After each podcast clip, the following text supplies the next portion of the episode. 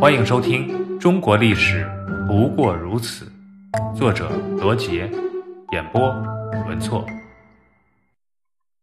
二圣临朝，李治是太宗李世民第九子，嫡三子，其母为文德皇后长孙氏，与唐太宗嫡长子太子李承乾、嫡次子魏王李泰为同母兄弟。贞观十七年（公元六百四十三年）。太子李承乾被废，长孙皇后的哥哥长孙无忌便向李世民推荐晋王李治，而后李世民便册立李治为太子。公元六百四十九年，唐太宗李世民去世，李治继位，称唐高宗。高宗继位后，发生了一件大事，就是废黜皇后。本来废皇后是皇帝的私事，但皇后的地位。不仅与皇后本人直接相关，更涉及复杂的政治背景，从而使废黜皇后的事宜引发成为政治斗争。李治废黜皇后的起因是由武则天而引起的。武则天名诏，是并州文水人，他的父亲武士约是木材商人，当年曾资助李渊从晋阳起兵，于是便从富商走上了政治舞台。他官至工部尚书。封英国公，也是开国功臣。武士约先后娶过两个妻子，先娶的向李氏生了两个儿子，后又娶了杨氏，生了三个女儿。武则天便是杨氏所生的第二个女儿。公元六百三十七年，十四岁的武则天被唐太宗纳入宫中，封为才人，赐名媚娘。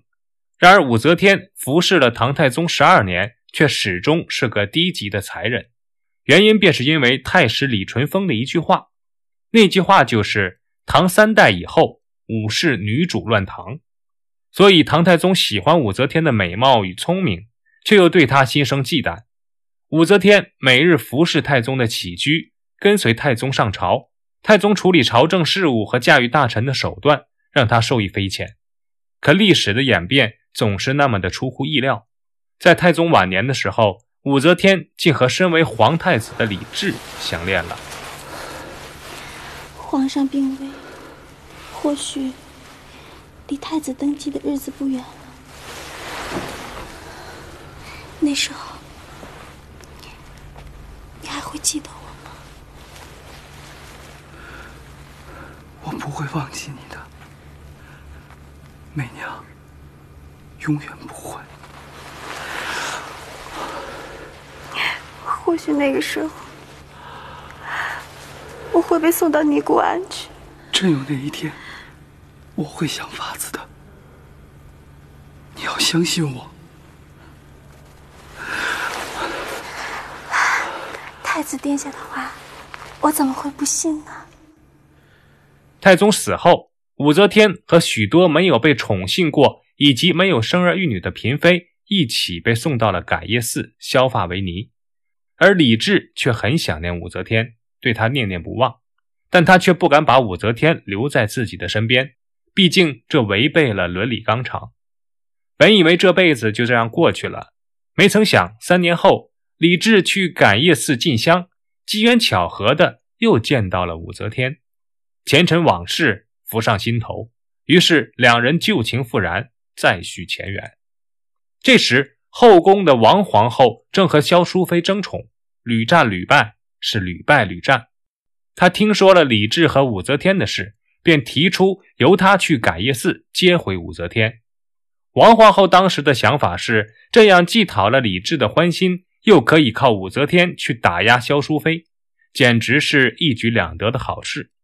然而事情却没有按照王皇后的设想发展，李治对武则天是百依百顺。宠幸备至，并封武则天为昭仪。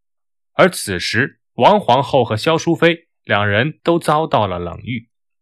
武则天再次入宫，深知王皇后的心意，便对王皇后百般顺从，但内心里却潜藏着更大的野心。这时候的武则天已经身怀六甲，几个月后便生下了一个女婴。她想出了一条毒计，正是凭借此计，武则天。一击毙命，彻底击垮了王皇后。都说无毒不丈夫，可要是女人狠起心来，能毒死她的丈夫。武则天没有毒死丈夫，而是闷死了自己的女儿。恰巧王皇后过来看望自己的小女儿，便借故嫁祸是王皇后所杀。这下王皇后就是浑身是嘴也说不清了。李治得知此事，便下了决心要废王立武，改换皇后。但这件事可非同小可，他要事先征求有关大臣的意见。长孙无忌是开国功臣，又是太宗长孙皇后的哥哥，高宗的舅父。高宗被立为太子，就是他起了关键的作用。李治便先礼后兵。自己亲自前往长孙无忌的府邸，表明态度。长孙无忌断然拒绝高宗的提议，说这简直是胡闹，完全没给高宗一点面子。事后，武则天的母亲杨氏、许敬宗等人也曾劝说长孙无忌顺水推舟，但都无济于事。接着，李治又召长孙无忌等权臣入殿，征求他们改换皇后的意见。以长孙无忌为首的功臣集团联名上书，坚决反对李治立武则天为皇后。事情到了这个地步，如果李治要坚持，就只能采取霸权的手段。公元六百五十八年十月，唐高宗李治不再考虑朝中元老派的反对，下诏废除王皇后。十一月，立武则天为皇后，皇后从此正式易主。不仅如此。长孙无忌等反对势力也先后被贬官罢爵。公元六百五十九年七月，长孙无忌在黔州（今四川彭水）被逼自杀。长孙无忌这棵大树一倒，许多元老派的人物都受到了株连。从此以后，高宗李治在政治上便不再受人制约，一切开始自作主张。然而，在立武则天为皇后的两年后，高宗李治不知为何经常头晕目眩，严重影响他处理朝政事务。武则天趁机开始插手朝政，参与国家大事。这段时期，武则天以辅政的名义与高宗李治共同临朝听政，这就是历史上所说的“二圣临朝”。